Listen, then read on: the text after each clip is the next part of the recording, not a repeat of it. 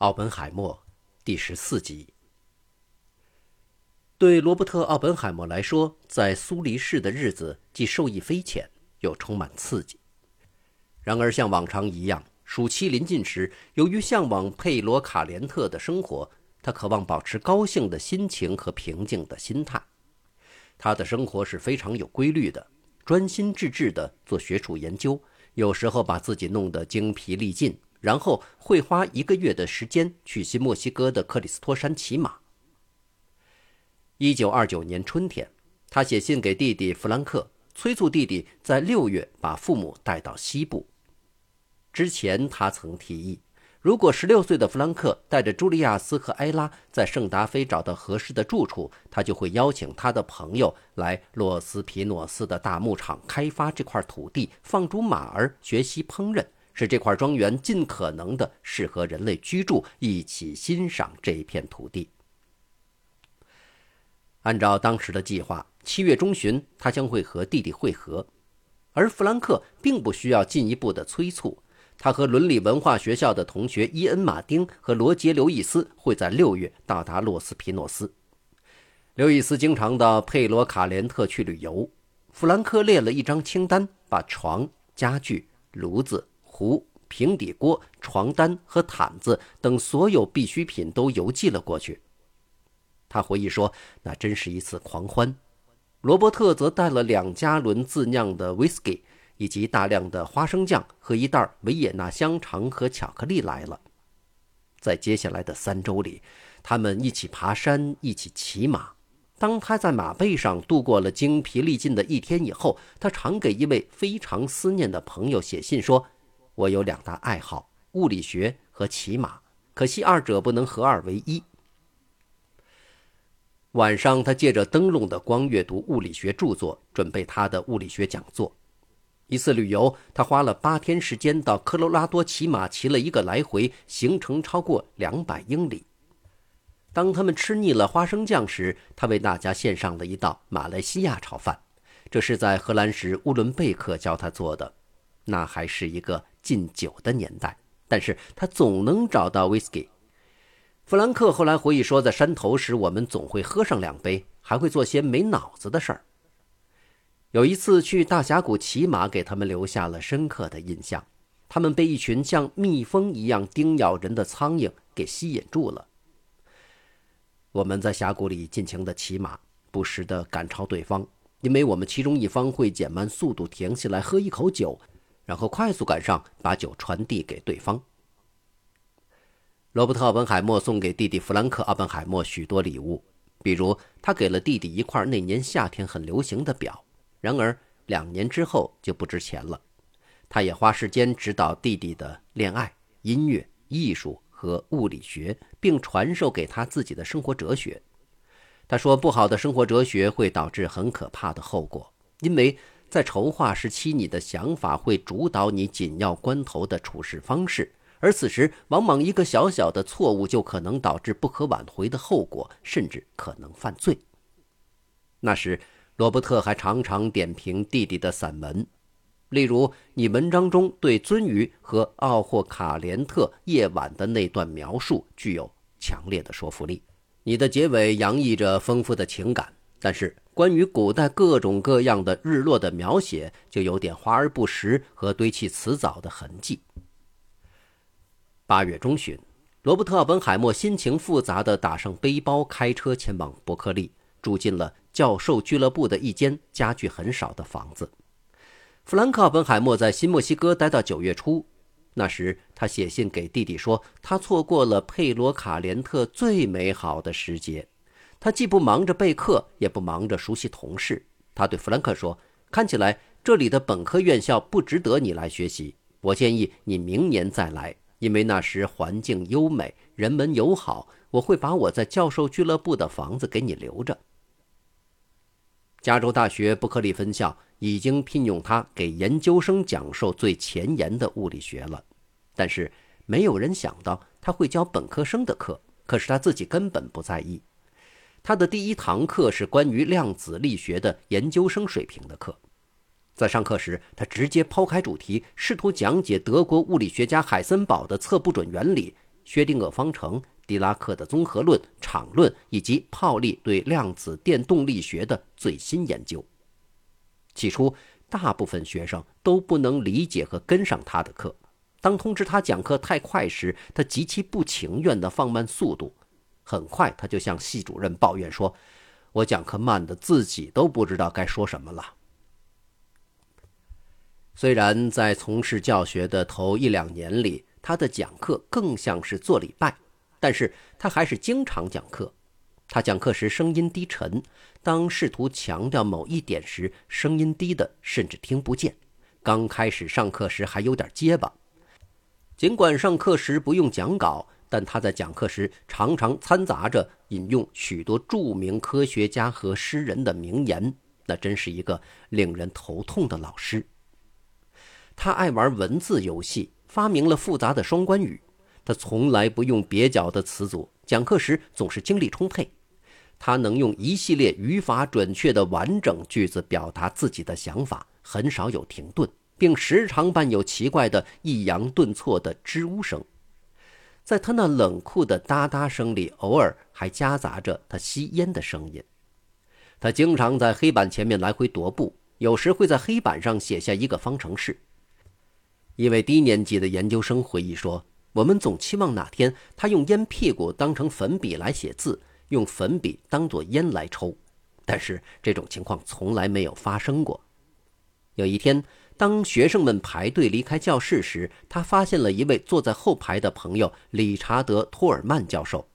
当他问托尔曼教授对他所教的课的感受时，托尔曼回答说：“这堂课非常精彩，但是我一点儿也听不懂。”后来担任美国原子能委员会主席的格伦·希伯格曾经抱怨说：“在你的问题还没有提出之前，他就开始回答你的问题了。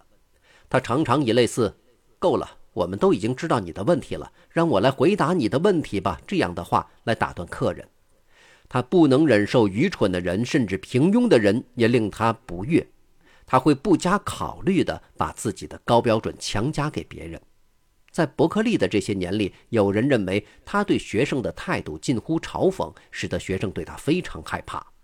一位同事回忆，他在讲话时有点近于冷酷，但是。做老师的时间长了以后，他变得成熟了，对自己的学生温和得多。哈罗德·彻尼斯回忆说：“他对不如自己的人和蔼可亲、关怀备至；相反，对与自己才智相当的人，则是另一种态度。当然，这使他招人厌恶，树敌也不少。对于那些坚持不懈的人，他会以各种各样的方式回报他们的努力工作。”利奥尼德尔斯基说。人们能从与他的交往中获益。当你问他问题时，他会花数小时，甚至直到半夜，与你从不同的角度去探讨。他会邀请攻读博士的学生和他一起执笔写论文，在论文发表时，确保所有人的名字都列入作者名单当中。一位同事说：“对一位著名的教授来说，找一些学生跟他做这些苦力活是很容易的。”但是奥本海默和学生们一道解决问题，并给予他们应得的报酬。他鼓励学生们叫他奥本，那是在莱顿时别人给他取的荷兰绰号。后来他自己也在书信中署名奥本。他的学生逐渐把奥本演变成了英国化的名字奥比。经过一段时间后，他创造了一套独特的开放式教学法，鼓励所有的学生互相交流。他不用上班时间和学生会面，也不单独和学生见面。相反，他会要求八到十个研究生和六个博士生在莱克特楼的一百一十九号房间跟他会面。每个学生有一张课桌、一把椅子，他们坐着看奥本海默在房间里来回踱步。他自己没有课桌和椅子，只有一张中间堆着厚厚一沓论文的方桌。在约定的时间开始之前。学生们稀稀拉拉地待在房间里等着他，有的随意地坐在方桌上，有的斜靠在墙上。当他到来后，开始一个一个地指出学生论文中存在的问题，并请每个学生对自己的论文做出评价。塞佩尔回忆说：“他兴趣广泛，他提出一个又一个问题，并与其他问题一起讨论。一个下午，我们可能讨论电子动力学、宇宙射线和核物理学。通过集中讨论物理学求解的难题，奥本海默给学生们营造了一种站在未解之谜边缘上的感觉。奥本海默顺理成章地成为理论物理学的领头人，全美国人都知道，如果你想进入理论物理学这个领域，伯克利是最好的场所。他后来说：“我原来是不打算教书的，也不准备招学生，我只为我热爱的理论做宣传。”一九三四年，在五个被国家研究委员会授予奖学金的学生中，有三位被选在他的门下学习。然而，在他们跟随奥本海默学习期间，他们同时跟着另一位名叫欧内斯特·奥兰多·劳伦斯的实验物理学家学习。劳伦斯名气很大，而罗伯特·奥本海默经历平平。劳伦斯出生在南达科他州，并且先后在南达科他大学、明尼苏达大学。芝加哥大学、耶鲁大学接受教育，他年轻有为、自信十足，有着挪威路德教会血统的他，在作风上表现出完完全全的美国气质。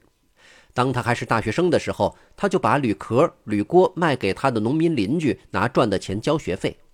作为一个性格外向的人，他会利用他的可以成为推销员的天生本性去发展他的学术事业。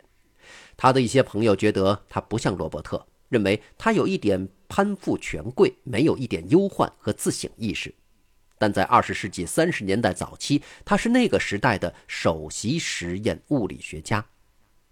一九二九年，奥本海默到达伯克利的时候，二十八岁的劳伦斯正住在教授俱乐部里。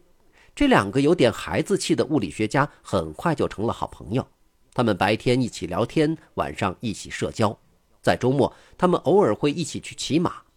罗伯特·奥本海默喜欢骑西式的马鞍，但是劳伦斯为了使自己更惹眼，坚持要穿他最喜爱的骑马裤，并用英式马鞍。罗伯特称赞他的新朋友充满活力，热爱生命。他认识到劳伦斯是一个可以整天工作，为了赢得网球比赛而努力拼搏，而且可以工作到半夜的人。但是罗伯特也明白，劳伦斯的性格是活跃的，而他自己。却正好相反。即使在劳伦斯结婚以后，奥本海默依旧是他们家晚宴上的常客。他不断给劳伦斯的妻子茉莉送兰花。当茉莉生下第二个儿子后，劳伦斯坚持给他取名为罗伯特。茉莉默许了。但是，一些年以后，他逐渐发现奥本海默很虚伪，他过分的做作暴露出他人性的浅薄和丑陋。在结婚之初，茉莉没有对她的丈夫的这位朋友做出这样的评价。但是，当情形改变之后，她要求丈夫以新的眼光重新认识奥本海默。劳伦斯还是一位建造家，他具有筹集资金的技巧，以实现抱负。在邂逅奥本海默前，他已经构思了一种建造机器的想法。这种机器能够穿透目前为止久攻不破的原子核。原子核的确存在。他曾经开玩笑地说：“原子核就像教堂里的一只苍蝇，它不仅微小，而且被一种叫做库伦的皮肤所保护。”物理学家们估计，在一百万伏能量的推动下，氢离子流能够穿透原子核。在一九二九年，产生如此大的高能量是不可能的。但是劳伦斯建议。建造一台机器，使用相对小的两万五千伏的电荷，在交流电场中来回给质子加速。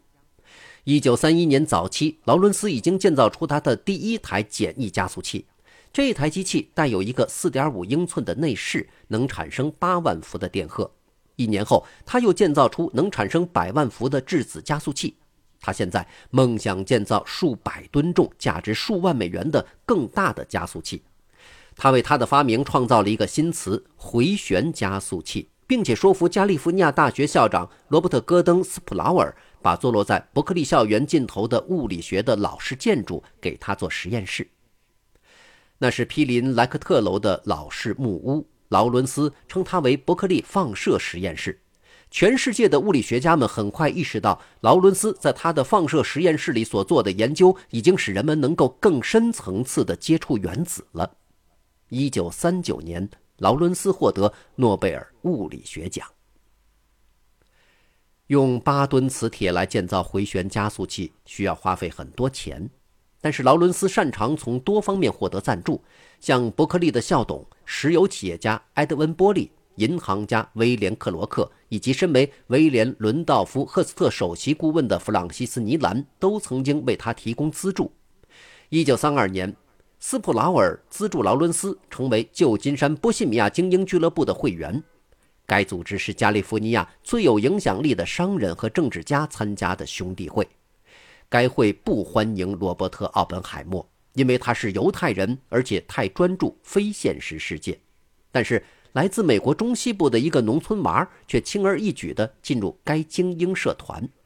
劳伦斯源源不断地从这些声名显赫的人手中获得资金，同时，他也对他们反对罗斯福新政的保守政策表示赞同。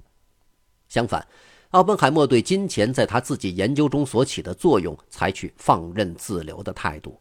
当一位研究生为某项课题研究写信给他以求得资金上的帮助时，奥本海默做出了奇怪的答复。